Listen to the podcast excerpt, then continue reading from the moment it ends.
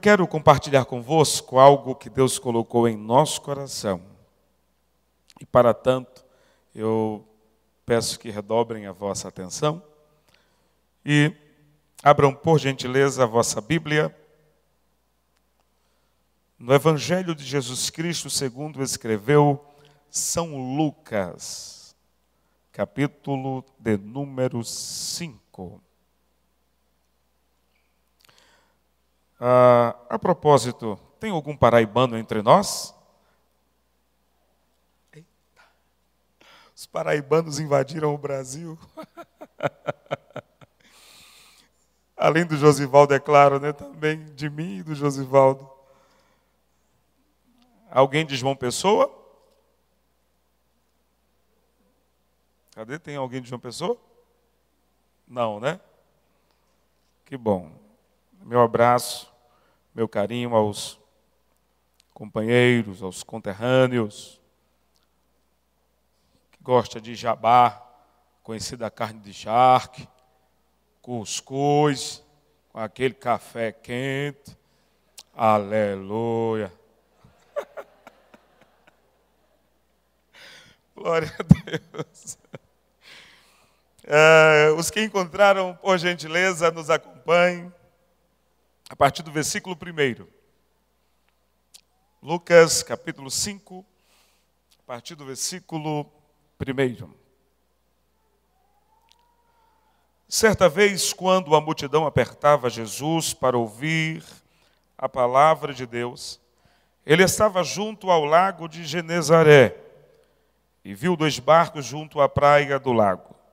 Mas os pescadores haviam descido deles e estavam lavando as redes. Entrando ele num dos barcos, que era o de Simão, pediu-lhe que o afastasse um pouco da terra, e, sentando-se, ensinava do barco as multidões. Quando acabou de falar, disse a Simão: Faze-te ao largo e lançai as vossas redes para a pesca.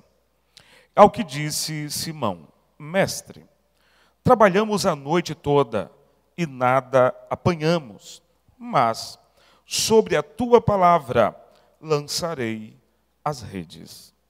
Foi isto, feito isto, perdão, apanharam uma grande quantidade de peixes, de modo que as redes se rompiam. Acenaram então aos companheiros que estavam no outro barco para que uh, para virem ajudá-los. Eles, pois, vieram e encheram ambos os barcos de maneira tal que quase iam a pique. Vendo isso, Simão Pedro prostrou-se aos pés de Jesus, dizendo: Retira-te de mim, retira-te de mim, Senhor, porque sou um homem pecador. Pois à vista da pesca que haviam feito, o espanto se apoderara dele e de todos os que com ele estavam, bem como de Tiago e João, filhos de Zebedeu, que eram sócios de Simão. Disse Jesus a Simão: Não temas, de agora em diante serás pescador de homens. E levando eles os barcos para a terra, deixaram tudo e o seguiram. Diga amém. Pai, em nome de Jesus, permanece falando aos nossos corações por intermédio da tua palavra, exorte-nos, edifique-nos e também console-nos. Espírito Santo, te pedimos mais esta vez, ilumine-nos, de modo que saiamos também daqui, fortalecidos na esperança e acrescidos na fé, em nome de Jesus. Amém. Senhoras e senhores, diletos amigos e irmãos, o contexto desse episódio é bastante oportuno. Haja vista que o ministério de Cristo Jesus se deu em aproximadamente três anos e meio. É óbvio que Cristo, como um homem estratégico, como um Deus soberano, e absolutamente perito, de maneira meticulosa, detalhada em cada atividade que realizava, ele também havia projetado uma forma estratégica também de dar segmento, amplitude ao seu ministério, de modo que o maior número de pessoas fossem alcançados. E com isso, portanto, Jesus ele precisava de um lugar do qual ele pudesse então instalar o seu ministério, que ele pudesse fincar propriamente dito o seu ministério e que dali o seu ministério pudesse tomar, repito, uma proporção. E para tanto, ele se utilizou de um lugar ou de uma cidade por nome de Cafarnaum. Dentro desse contexto, haviam duas cidades dessa região que haviam se destacado. Preste atenção nessa introdução para que você possa uh, absorver o máximo desse sermão. Duas cidades, repito, foram elas, Cafarnaum e Betsaida. Qual a região, pastor? A região da Galileia. A Galileia do mundo antigo, que era composta por aproximadamente 253 cidades. Repito, 253 cidades, das quais algumas delas foram privilegiadas por terem sido erguidas ou por terem sido construídas na enseada do lago de Genezaré, de Genezaré ou Tiberíades. E isto, claro, o lago de Genezaré e Tiberíades proporcionavam uma vida diferenciada para aqueles que ali residiam. Ora, dentro dessas cidades que acabei de falar e vou tornar a repetir, Betsaida e Cafarnaum, dentre elas uma se destacou. Muito embora ah, o destaque que elas tinham era porque elas tinham crescido no comércio daquela época mais do que as outras, elas se sobressaíram. Qual era então, pastor, a economia ou o comércio daquela época emergente? Era o comércio pesqueiro, dado a enseada do lago de Genezaré. E uma delas se destacou. Qual? Cafarnaum. Por quê? Cafarnaum, dentro desse contexto, fora a cidade em que Cristo decidiu uh, fixar por aproximadamente dois a dois anos e meio o seu ministério. Eis a razão porque o Evangelho de Marcos detém o maior número de milagres propriamente dito do, do ministério de Cristo Jesus. A maior parte dos milagres que efetuara Jesus em seu ministério está catalogado especificamente no Evangelho de Marcos. Quase que 90%, salvo engano, quase que 90% dos milagres efetuados durante o ministério de Cristo Jesus pelo mesmo está em Cafarnaum, ou foi manifestado em Cafarnaum. Portanto, por que Cafarnaum, pastor Sinésio? Cafarnaum, além de ter se destacado no seu comércio emergente pesqueiro daquela época, também havia em Cafarnaum instalada uma alfândega. Com isso, todos os navios mercantes, bem como pesqueiros, passavam por Cafarnaum. Era obrigado aqueles navios de pesca, os navios mercantes daquela época, passarem por Cafarnaum.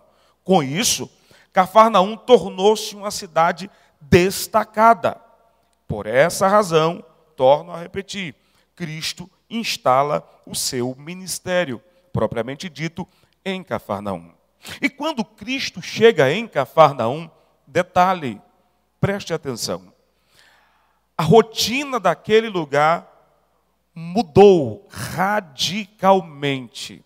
Quando Cristo chegou naquele lugar, ele quebra a rotina de Cafarnaum. Muito embora a rotina de Cafarnaum já fosse frenética, dado ao contexto daquela cidade, dado a sua natureza emergente, comercial daquela época. Mas quando Cristo chegou, toda a atenção, inclusive do comércio, se volta para Cristo.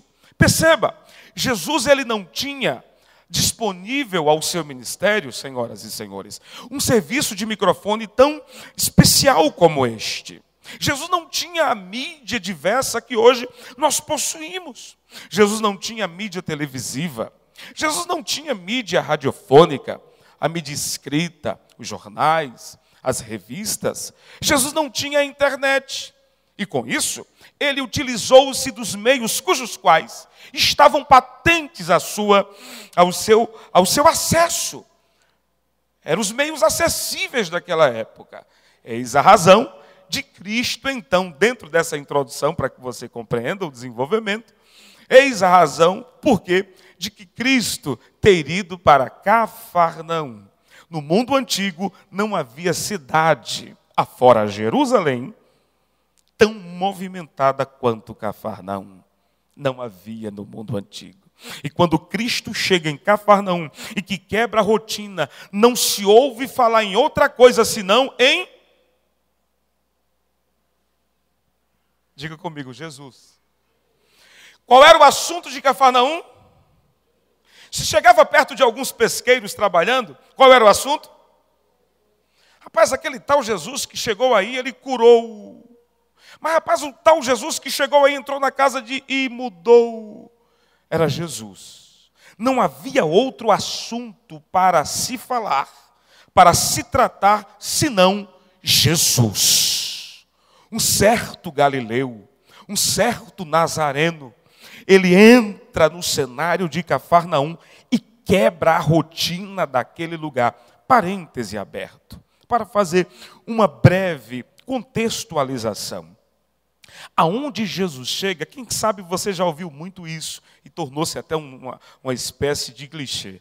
Aonde Jesus chega, alguma coisa acontece. Mas de fato é verdade. Na vida aonde Cristo Jesus decidiu fazer morada, porque quando a Bíblia diz ele tabernaculou, a palavra tabernacular mais aproximada do original é residir como proprietário. Que coisa linda.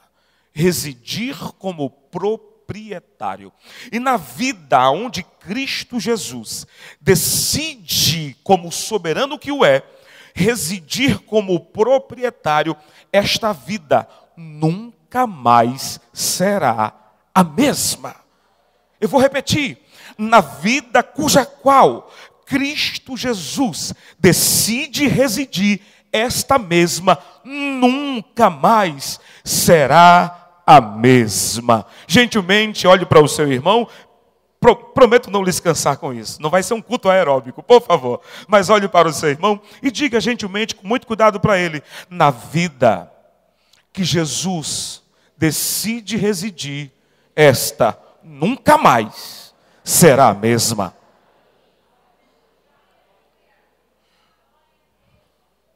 O porquê que os comentários, tanto favoráveis quanto negativos acerca de nossa pessoa, a partir do momento em que Cristo decidiu mudar a nossa vida. Você entendeu agora? Porque onde Jesus chega, ele quebra a rotina. Ele quebra o marasmo. Ele tira tudo aquilo que não presta. E quando coloca aquilo que presta, obviamente que para muitos será motivo de admiração, para outros será motivo de zombaria, como foi a arca de Noé. Para muitos de imediato era motivo de zombaria, mas em seguida tornou-se motivo de admiração. Portanto, na vida em que Jesus reside, ele tanto é visto de forma positiva quanto como de forma negativa, mas o que importa é saber que ele reside. O que importa é saber que ele está. Não me importa o comentário, não me importa o discurso da opinião pública, e pode ser ele a maioria, aspas, pouco importa. O que importa é saber que ele reside, é saber que ele está, é saber que ele se instalou, decidiu fazer uma varredura na minha alma e nas alamedas que estavam escuras pelo breu do pecado, mas hoje não, hoje eu tenho a luz incandescente do Evangelho de Cristo Jesus, que veio para dar um novo sentido à minha vida, que veio para dar um novo rumo à minha história, e portanto, haja o que houver, venha o que vier, aconteça o que acontecer, levante-se os discursos favoráveis ou contrário, o que importa é eu entender que Cristo reside em mim e ponto final. É.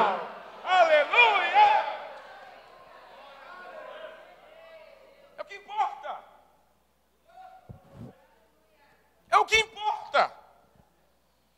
O que importa é que nós temos um foco. Aleluia. Parênteses ainda permanece aberto. O que importa é que nós temos um foco. O que importa é que ele não veio residir por residir. Ele não foi a, Carna, a Cafarnaum por ir, apenas por Cafarnaum ser uma cidade melhor, apenas por Cafarnaum ser uma cidade rica, abastada, naquele momento de um comércio emergente. Não, ele foi para Cafarnaum para que o seu ministério tivesse proporção e para que as pessoas pudessem ter um alcance ainda maior daquilo que seria a mudança de vida daqueles que seriam atingidos pelo seu ministério. Aleluia! E a partir de Cafarnaum, todos quantos passavam por ali, tanto tripulantes como ou mesmo os, capitã, os capitães ou os demais que por ali passavam na alfândega, eles não tinham outra coisa para falar senão Jesus. Repita, senão Jesus. Jesus. Não havia outra coisa para falar. Bispo Gerson, quando Jesus chega, o nosso discurso, ele não tem como ser outro. Podemos tratar de tudo, mas quando Cristo reside, não tem para onde correr. O tema sempre vem: Jesus. Aleluia. Jesus. A propósito, ainda dentro desse parente aberto, permita-me fazer uma pergunta de confronto. Qual tem sido o nosso tema?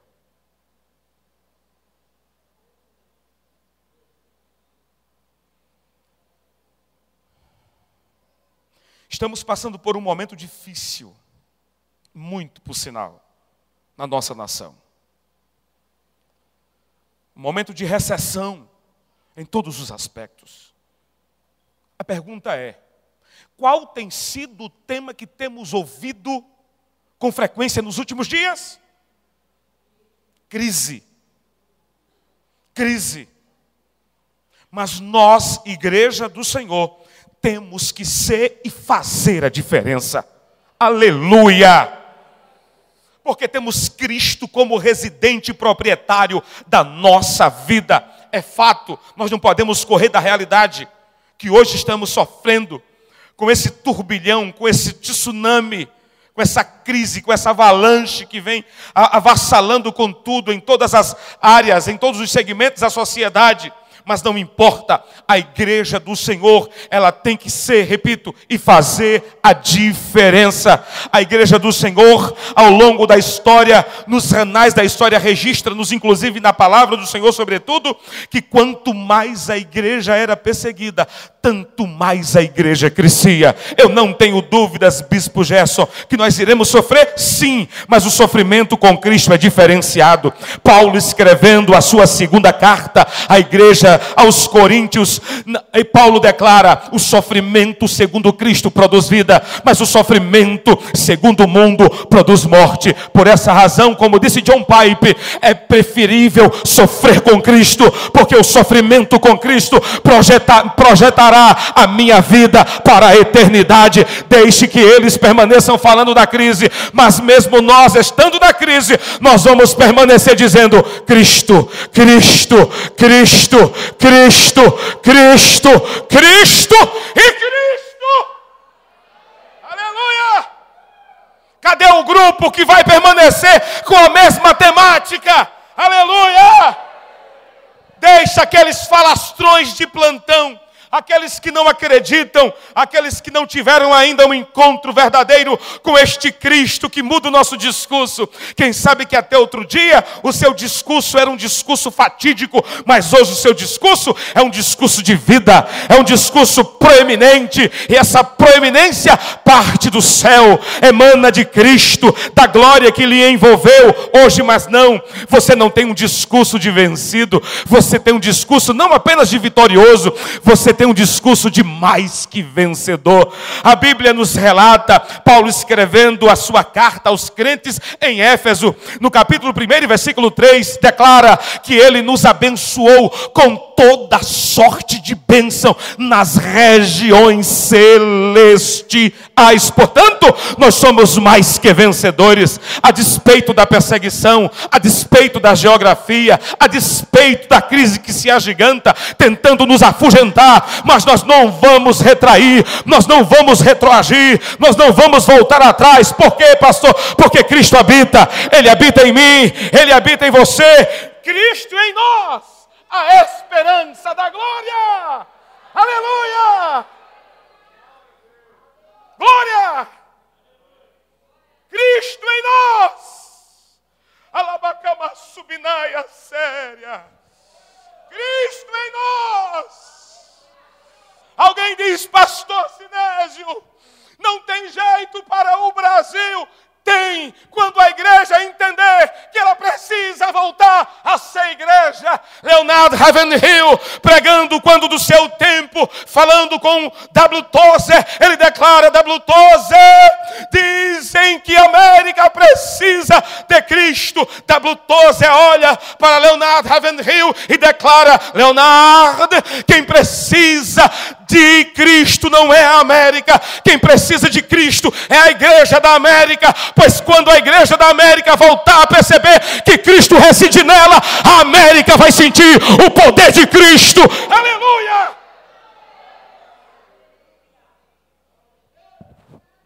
Não fuja, não corra, não abra guarda. Cristo reside em você. Olhe para o seu irmão, diga isso para ele: não fuja, não corra, não abra guarda. Cristo reside em você. Pegue na mão dele, vê se ele acorda. Fala para ele: Ei, psiu, Cristo reside em você. Como bom paraibano, é rapaz, ó gente, Cristo reside em tu. Aleluia! Glória!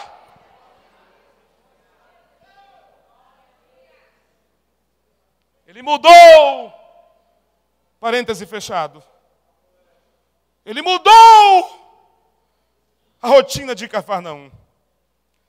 E dentro desse contexto, senhoras e senhores, Cafarnaum não era apenas uma cidade emergente pesqueira, não havia apenas uma alfândega, onde Cristo utilizou-se desse recurso para dar seguimento e propagação ao seu ministério propriamente dito. Cafarnaum, perdão, só perdia, só perdia no número das sinagogas para Jerusalém, haviam, salvo engano, cerca de aproximadamente 480 sinagogas em Cafarnaum, pouco menos do que em Jerusalém. E foi dentro desse contexto de alvoroço, porque quando Cristo tomou proporção, quando o seu ministério toma proporção, Bispo Gesso, não havia como ele ir para um lugar e a multidão não se conglomerar em sua volta. Aonde ele estava, pastor Robinho? Pastor uh, Josivaldo. Grande multidão estava em sua volta. Segundo William Barclay, diz que quando ele entrava na sinagoga, a sinagoga onde ele ministrava, ela era tomada de uma grande multidão para ouvirem silenciosamente a voz do Rabi, do Rabone, do Raboni. Glória! Aleluia! E foi exatamente numa dessas sinagogas, no dia de sábado, que ele ministrando, quando de repente, para surpresas do, para surpresa dos que ali estavam, adentra naquela reunião um homem possesso de uma legião o que de imediato leva a Jesus como Deus, com a sua soberana autoridade, com o seu poder, em direção àquele homem, então ele vai em direção àquele homem com o dedo em riste, expele, expulsa toda a legião de demônios que havia naquele rapaz. Não obstante a esse episódio, o inimigo ele é sagaz. O inimigo ele é sutil. Ah. Um episódio após outro. Quando menos esperavam, depois daquele demônio ser expelido, vê então um mensageiro olha para Jesus de mestre, a mulher ou a sogra de um dos teus discípulos está moribunda, prestes a morrer. Cristo, de imediato, ele sai aonde, onde ele estava, ele sai daquela sinagoga após ter expelido aqueles demônios e vai em seguida para onde a mulher jazia. A pergunta é: aonde aquela mulher morava? Segundo a maioria dos historiadores, Jesus morava em casa de Pedro. Quem foi a mulher que enfermou? A sogra de Pedro. Ora, o inimigo veio tentando tirar o ambiente, tirando, tentando tirar a atenção do ambiente, tentando envergonhar a Jesus. Jesus expele os demônios. Agora o inimigo vem e enferma a sogra de Pedro, a sogra de um dos seus discípulos, não, de, não vou dizer preferido, mas um dos seus discípulos que tornou-se lá na frente uma das colunas da igreja, como propriamente disse Paulo e como Cristo o fez. Jesus vai em direção daquela casa onde aquela mulher jazia moribunda, prestes a morrer. E eu abro um outro parêntese, outro parêntese para fazer um comentário. E também uma aplicação. Quanto mais o inimigo investir, tanto mais o Senhor ele preserva. Eu vou repetir. Eu acho que eu não fui, eu não fui bem claro. Quanto mais os, o inimigo investe na tentativa de impedir os planos de Deus em nossa vida, quanto mais o Senhor preserva os planos que Ele mesmo projetou para mim e para você. Vou repetir: quanto mais o inimigo age, tanto mais o Senhor preserva. Quanto mais o inimigo age, tanto mais o Senhor preserva. Por quê, pastor Senésio? Ele veio para desfazer as obras de Satanás. Aquele a quem Deus toma pela mão, o inimigo não arrebata. Aleluia! Não fomos nós que pegamos em Suas mãos, que seguramos em Suas mãos, do contrário, já havíamos, já tínhamos caído e ficado para trás. Foi Ele com a Sua mão de graça soberana que tacou tocou na nossa mão e tem seguro até o dia de hoje. Aleluia. É por isso que eu e você, nós, estamos aqui cultuando ao Senhor nesta noite. Por quê, pastor Sinésio? Porque a graça da mão invisível, porém permanente, constante, preservadora de Deus, está sobre as nossas vidas. E eu tenho algo dentro desse parêntese aberto para declarar para você, segundo a luz do que está escrito, quanto mais o inimigo trabalha na tentativa para de impedir os planos de Deus, tanto mais o Senhor preserva, porque os planos não são só seus, sobretudo, eles permanecem de Deus, eles são de Deus. Se José tivesse sonhado os seus sonhos, José podia se frustrar. Só que José não sonhou sonhos próprios, José sonhou sonhos de Deus. E ninguém frustra os planos, os sonhos, os projetos, os propósitos de Deus. Jó, no final de todo o seu suplício, de todo o seu martírio, ele declarou: Pensei eu que tudo podes e nenhum dos teus projetos, nenhum dos teus propósitos podem ser impedidos, podem ser frustrados. Ei, olha para cá, meu irmão, levante a sua cabeça, pise firme no chão. Você não vai voltar coisa alguma. Quanto mais o inimigo investir, tanto mais o Senhor vai preservar a sua vida. Uma coisa eu sei é que no o nome do Senhor será glorificado. Levante uma de suas mãos comigo, renda-se ao Senhor e declare: Deus, eu creio.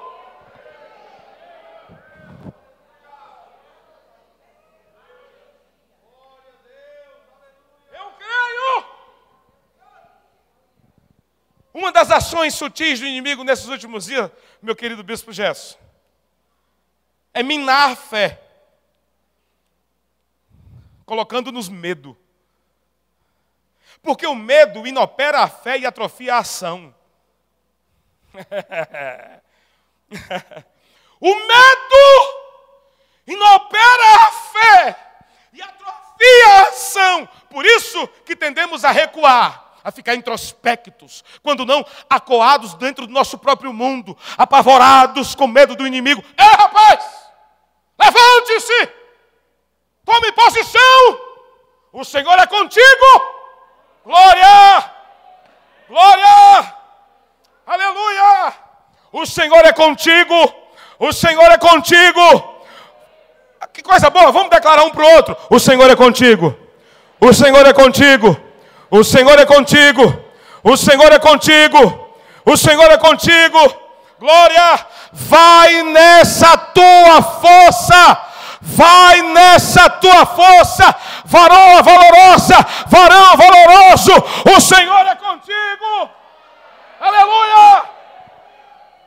Você não vai baixar a cabeça diante daquele menear, diante daquele dedo em riste em sua direção, diante daquele falastrão, não! Você vai permanecer firme, acreditando no autor e consumador da sua fé, aquele que lhe chamou, que lhe revestiu, que vestiu, que lhe revestiu, que lhe nomeou, que segura em suas mãos e que criou os projetos e colocou no seu coração. Não é apenas seus, é sobretudo de Deus, e portanto a vitória é nossa pelo sangue vertido na cruz do Calvário. Oh, glória! É coisa boa, pastor Bispo Gerson. Glória! Como é bom sentir a presença de Deus. Mas, sobretudo, como é bom glorificar a presença de Deus. Parêntese fechado. Ele chega então na casa, a mulher está moribunda, quase a morrer. Não tem mais forças. Ela então, mesmo debilitada, ela ergue as mãos. Jesus toca em suas mãos e de imediato a dinâmica, o poder penetra no corpo daquela mulher. E de imediato, uma mulher que estava para morrer, ela recobra a vida. Pum! Senhoras e senhores, ela não se demora. A ação imediata dela, sabe qual foi? Lançar mão de um instrumento doméstico de trabalho. Para quê? Para servir a todos que estavam na casa, inclusive a Jesus. Pergunta, olha que coisa linda. Para que, que você quer que Deus realize isso na sua vida? que você está pedindo? Ah, pastor, ficou no ar. Ficou nada, você entendeu. Qual a intenção que você quer que Deus lhe cure? Apenas para desfrutar da saúde? Apenas? Porque tudo que Deus faz, tudo é em primeiro lugar para a sua glória. Eu vou repetir. Tudo que Deus faz em primeiro lugar é para a sua glória. Deus não precisa da glória minha e sua. Por quê, pastor? Ele é autoglorificado. Nós é quem precisamos, com espírito de gratidão, servi-lo pelo que ele tem feito por nós. Oh, glória, aleluia. Aquela mulher não se demorou, ela lança a mão do seu objeto, do seu instrumento doméstico de trabalho e vai servir a todos que estão na casa pela gratidão e favor que Cristo exerceu em sua vida. Ela que estava prestes a morrer, agora tem vida. Ei, você que estava prestes a morrer, largado neste mundo, com a vida largada, neste mundo vivendo uma vida, sabe, terrível. Deus mudou a sua vida. Nós estamos aqui não apenas apenas para receber, nós estamos aqui, sobretudo, para celebrar celebrar o que ele já fez, não o que ele pode fazer, porque eu sei que ele pode fazer muito mais daquilo que eu peço e daquilo que eu espero. Aleluia! Olhe para o seu irmão e diga para ele: Você não deve vir aqui só para receber, mas você deve vir, sobretudo, para dar. E a lei é dando que se recebe. Glória! Glória! Eu nunca vi ninguém ter sem dar. Até para ofertar, alguém te deu.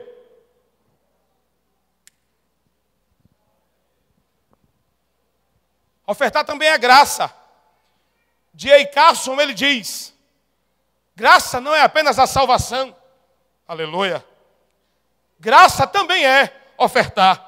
Porque quando eu oferto, eu oferto porque eu tenho. E se eu tenho, porque alguém me deu.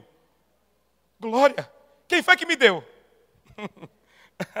Deus, antes mesmo que você oferte, antes mesmo que você traga, Deus já lhe deu. Levante a sua mão que eu vou profetizar à luz da Bíblia, em nome de Jesus.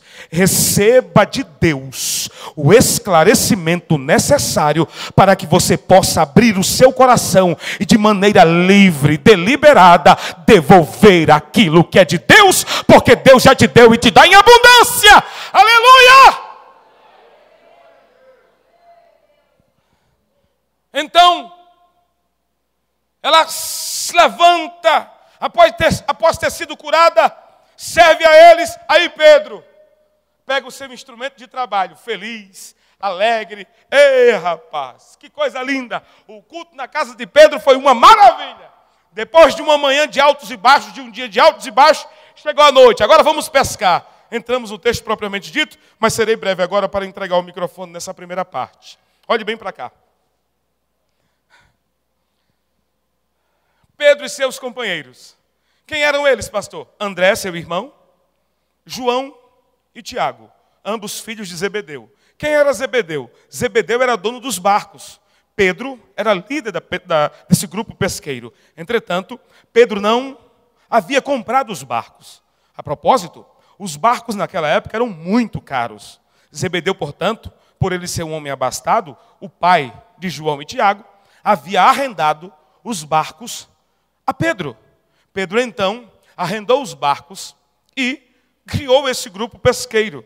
Pedro não era um pescador, Pedro era o pescador, o melhor pescador daquela região, pastor Robinho. Ele sabia de tudo daquela região, aonde estavam os peixes. A propósito, Pedro nunca havia deixado de pescar um peixe antes, mas naquela noite de alegria, depois de altos e baixos, depois de Cristo ter efetuado aquela cura maravilhosa sobre a vida da sua sogra, aonde ele mesmo residia, segundo alguns historiadores, Pedro sai para pescar.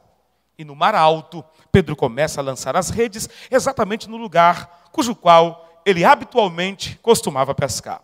Rede para um lado, rede para o outro, rede para um lado, rede para o outro. Cadê o peixe?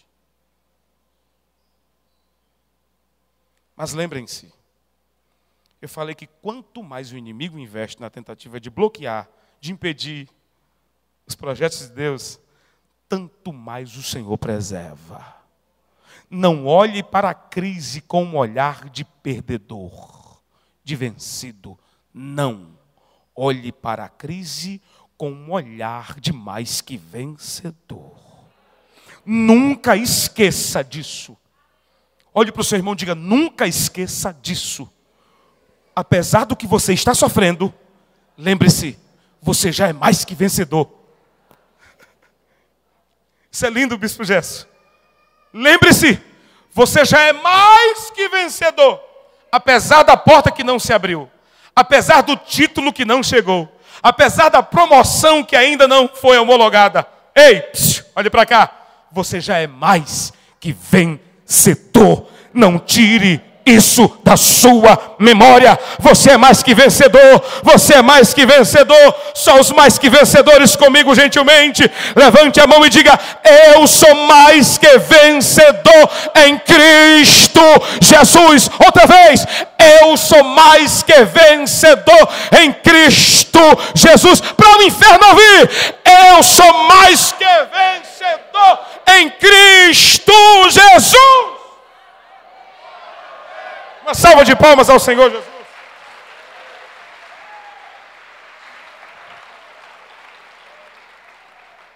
Glória. Aleluia. É glória. Olhe para o seu irmão e diga: Tu ainda está querendo voltar, rapaz? Tu ainda está querendo voltar, esse menino? Quer voltar coisa alguma? De lá tu já veio? Agora é só adiante é só avançar. Aleluia! Glória! De lá já viemos. Sabemos o cenário. Sabemos os males. Essas lágrimas, ela tem dias contados. E glória! Alá, ver como nova subientra. Aleluia! Estas lágrimas estão com seus dias contados. E quem contou não foi eu. Quem contou não foi o seu vizinho. Quem contou foi Deus. Glória! Aleluia!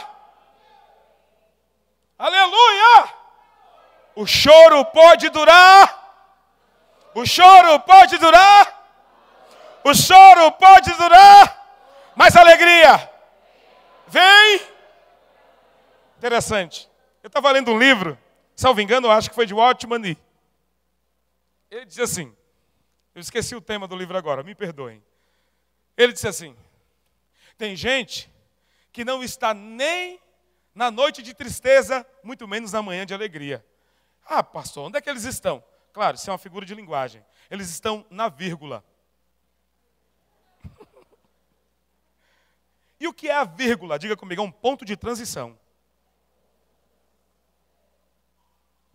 Na vírgula você consegue ver a noite, bem como enxergar amanhã. Eita, que coisa linda! Olha, pastor Robinho, que coisa linda. Como é, pastor Sinésio? Na vírgula você enxerga os dois extremos, a noite e o dia.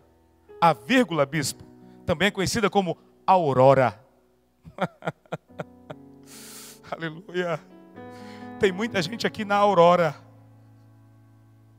quem sabe que essa sua noite tem sido desastrosa, melancólica, lágrimas intensas. Quem sabe a cama é curta, o cobertor estreito. Digo, a cama é estreita, o cobertor curto. Vira para um lado, cai, vira para o outro da mesma forma. Cobre a cabeça, descobre os pés. Cobre os pés, descobre a cabeça. Ei, que noite. Mas quem sabe você já está na aurora, enxergando a noite de tristeza e dando as boas-vindas amanhã de alegria. Aleluia! Enxergando a noite de tristeza e dando as boas-vindas amanhã de alegria. Diga comigo, noite de tristeza. Adeus. Manhã de alegria. Seja bem-vinda. Seja bem-vinda. Seja bem-vinda. Seja bem-vinda. Seja bem-vinda. Seja bem-vinda. Aleluia! Manhã de alegria para você nessa noite. Manhã de alegria para você nessa noite, pai. Manhã de alegria para você nessa noite, mãe. Manhã de alegria para você nessa noite, jovem. Ei, erga a cabeça, rapaz. Aleluia! Glória a Deus.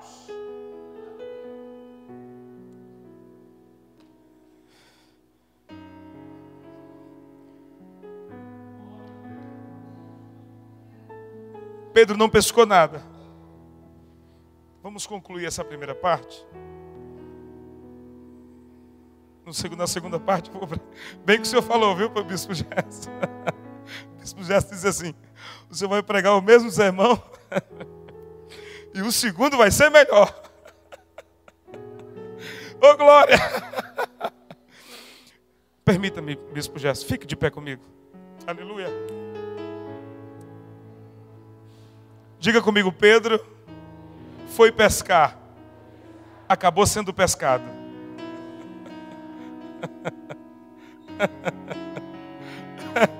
Aleluia! Eu quero orar por você. Quem acredita no poder da oração?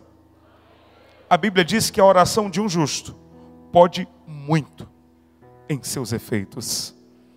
Eu quero chamar aqui à frente só as pessoas que estão passando por esse contexto que nós acabamos de falar. Agora só venha você. E se você acredita que a sua vida hoje vai ser mudada, que essa noite de tristeza, aleluia, aleluia. Pode chorar, minha filha, a senhora está na sua casa, na casa do seu pai, aleluia. Hoje é a noite em que Deus decidiu mudar a sua história. Pedro havia pescado a noite inteira, mas não pegou nenhum peixe. Glória. Mas quando Cristo chegou, falei para vocês no início, na introdução, aonde Cristo chega, ele muda a rotina. Pedro nunca havia deixado de pescar um peixe antes. Mas Pedro nunca pescou tanto peixe como no dia que ele não pescou nenhum. Que coisa interessante. Repete, pastor Sinésio. Pedro nunca pescou tanto peixe exatamente no dia que ele não pescou nenhum. No mesmo dia. Que coisa interessante, que paradoxo. Você que pescou durante toda a sua história, você nunca deixou de pescar. Nunca, sequer. Toda vez ele pescava. Só que naquele dia não pegou nada. Só que teve algo interessante. Quando Cristo chega, ele nunca pescou também. Na noite que ele não pescou nada, tanto peixe como ele pescou naquele dia. Por quê, pastor? Porque Cristo é o Deus dos paradoxos. Ele veio para contrariar a lógica humana. E nessa noite eu quero orar por sua vida e dizer: aquilo que o homem declarou como sendo concreto, como sendo real, a falência da sua vida, da sua família, do seu ministério, do seu trabalho, Cristo veio para desfazer, Ele veio para mudar esse discurso, em nome de Jesus. Baixe a sua cabeça, encurve a sua cabeça.